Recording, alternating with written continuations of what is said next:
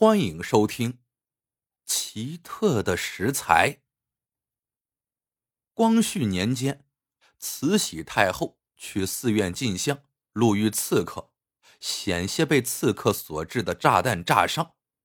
经过这么一折腾，慈禧太后的神经扛不住了，经常做噩梦，梦见身边的侍卫个个成了乱党，将她抓起来，两个人按住她的双肩。让他跪下，另一个人举起明晃晃的大刀，向他的颈项斩去。这天夜里，慈禧大叫一声，又从噩梦中惊醒。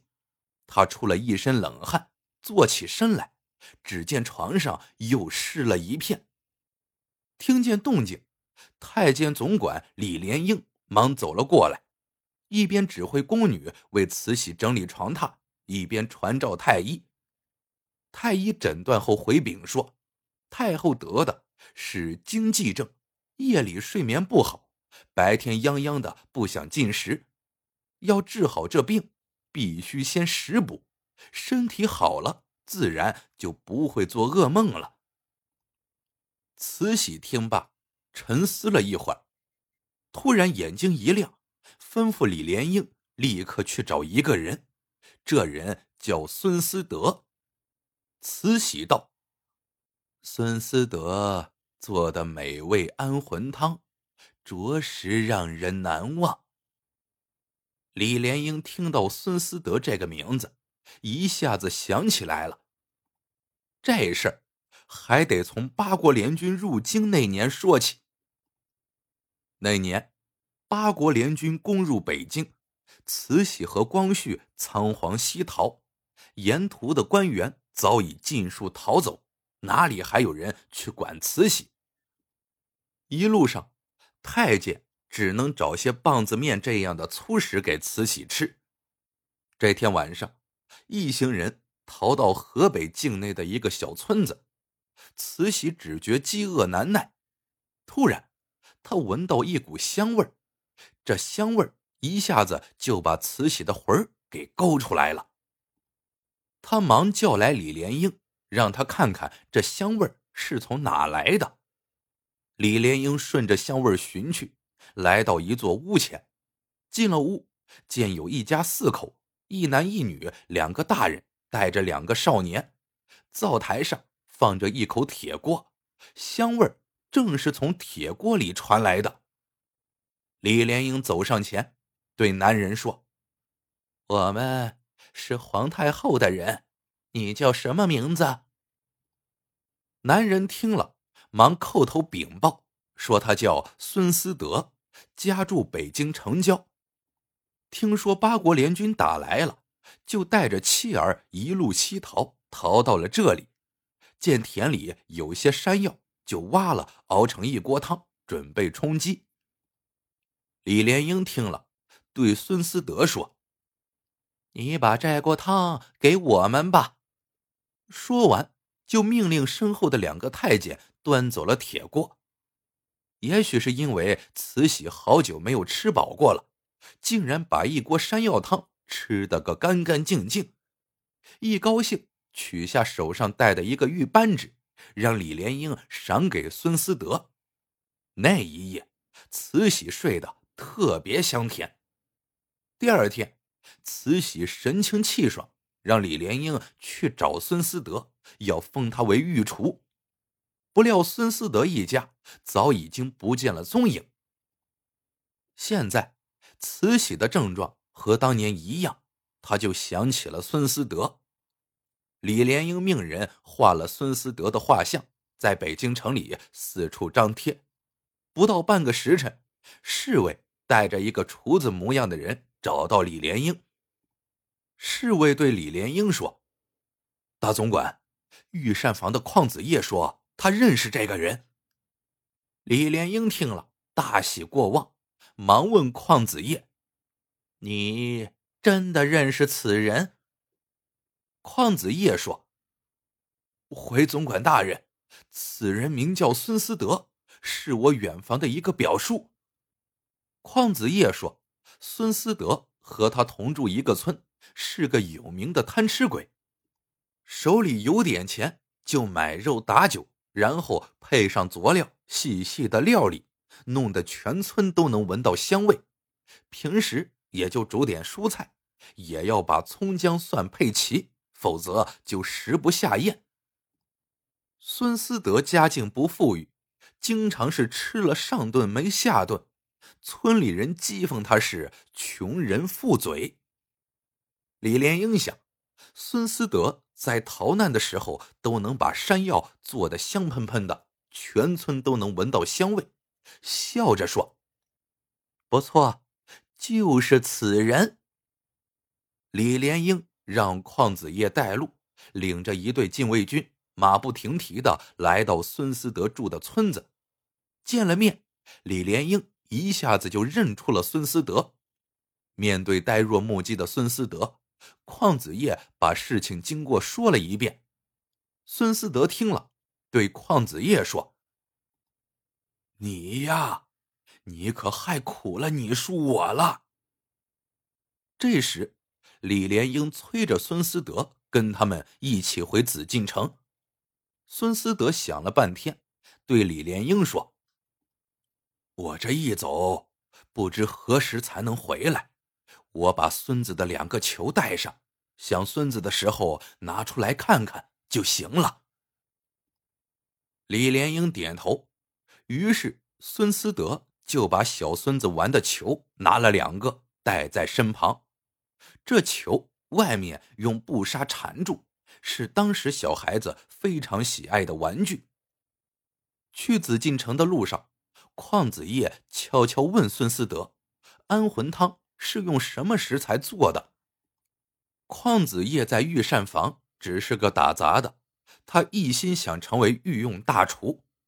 邝子夜的心思，孙思德非常明白。他对邝子夜说：“你最好还是不要跟我学。”伴君如伴虎，有什么差池是要掉脑袋的。邝子夜说：“叔，我们不是外人，你就把秘方传给我吧。”孙思德长叹了一声，却不再说话。进了紫禁城，李莲英吩咐孙思德做安魂汤。孙思德对李莲英说：“李总管。”我有两个要求，行不行？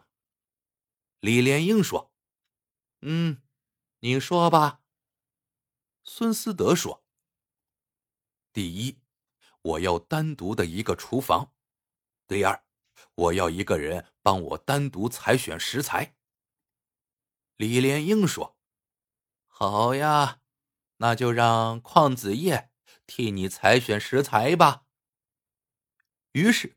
孙思德让邝子业先去药房购买桂皮、防风、菊花、枣仁、决明子、生地等中药，又让他去街市上购买河南焦作产的铁棍山药、内蒙产的羔羊肉。等邝子业买回这些食材，孙思德便关上房门，在屋里鼓捣起来。过了很久，孙思德打开门。吩咐邝子业把火生好，把中药包在一个沙包里，和山药、羔羊肉放在一起，先用大火煮开，然后用小火慢慢的炖。炖了两个时辰，香味充满了厨房。孙思德说：“好了。”他把安魂汤交给李莲英，叮嘱一定要趁热进补，才有效果。李莲英先盛出了一小碗，让孙思德试菜。孙思德知道这是规矩，主要是怕有人在菜里下毒。他正准备试菜，邝子夜突然说：“我来帮着试菜。”说着，抢过汤碗就尝了起来。邝子夜细细尝着，他尝出了各种配料、山药和羔羊肉的味道，最后。他挑出一块似肉非肉的东西吃下去，感觉厚实纯绵，却没能尝出这是什么东西。慈禧太后服下安魂汤，对李莲英说：“对，就是这种味道。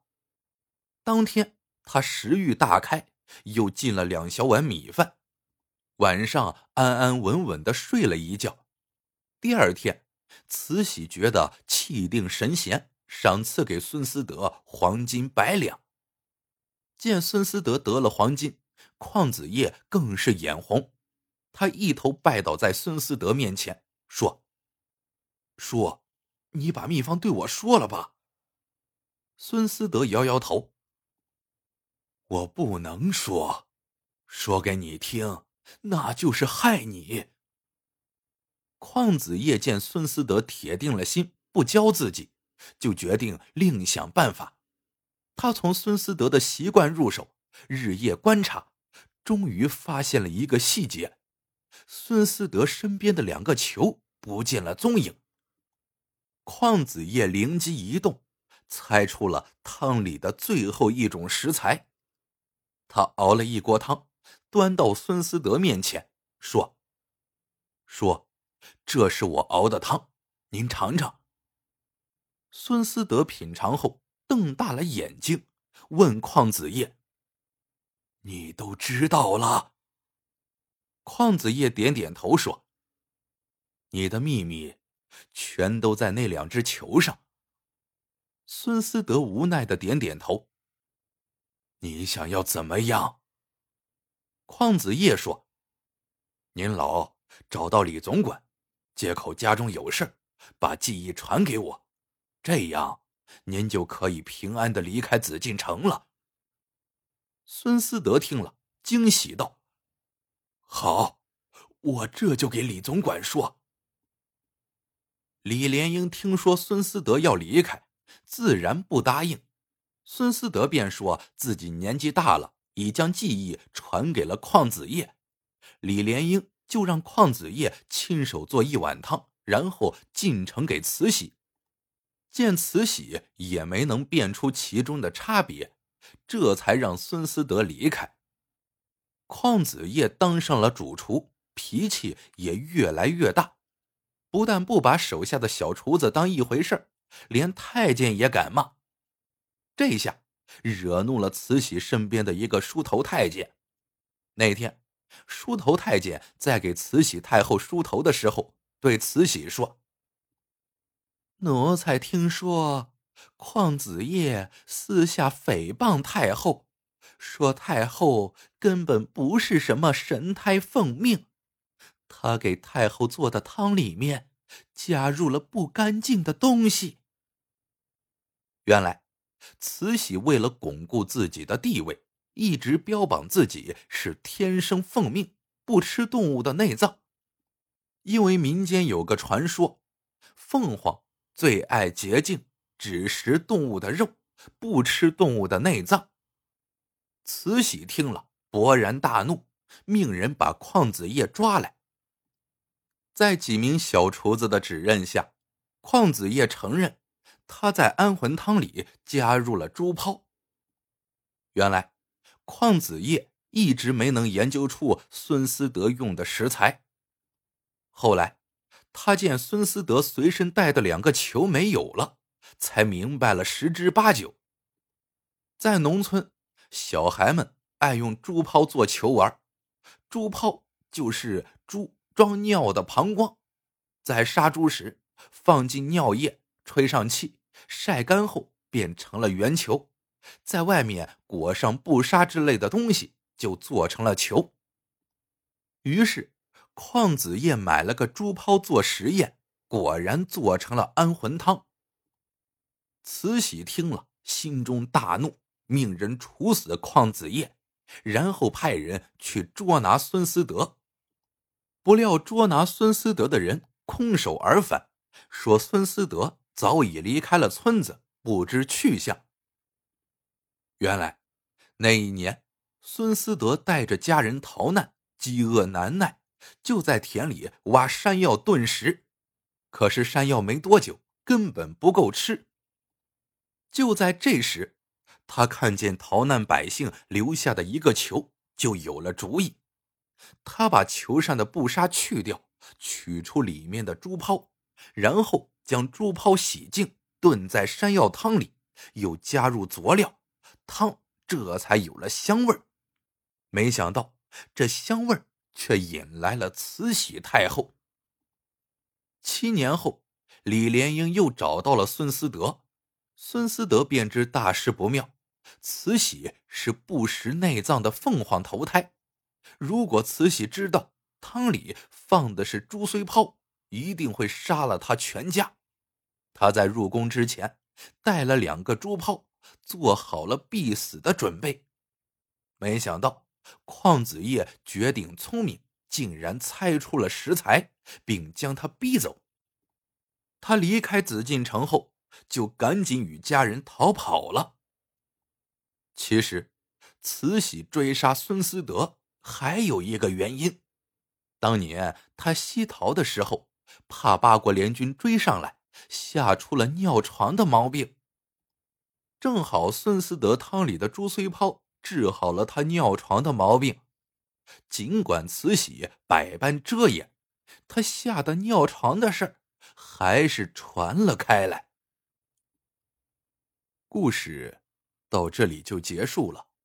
喜欢的朋友们记得点赞、评论、收藏。感谢您的收听，我们。下个故事见。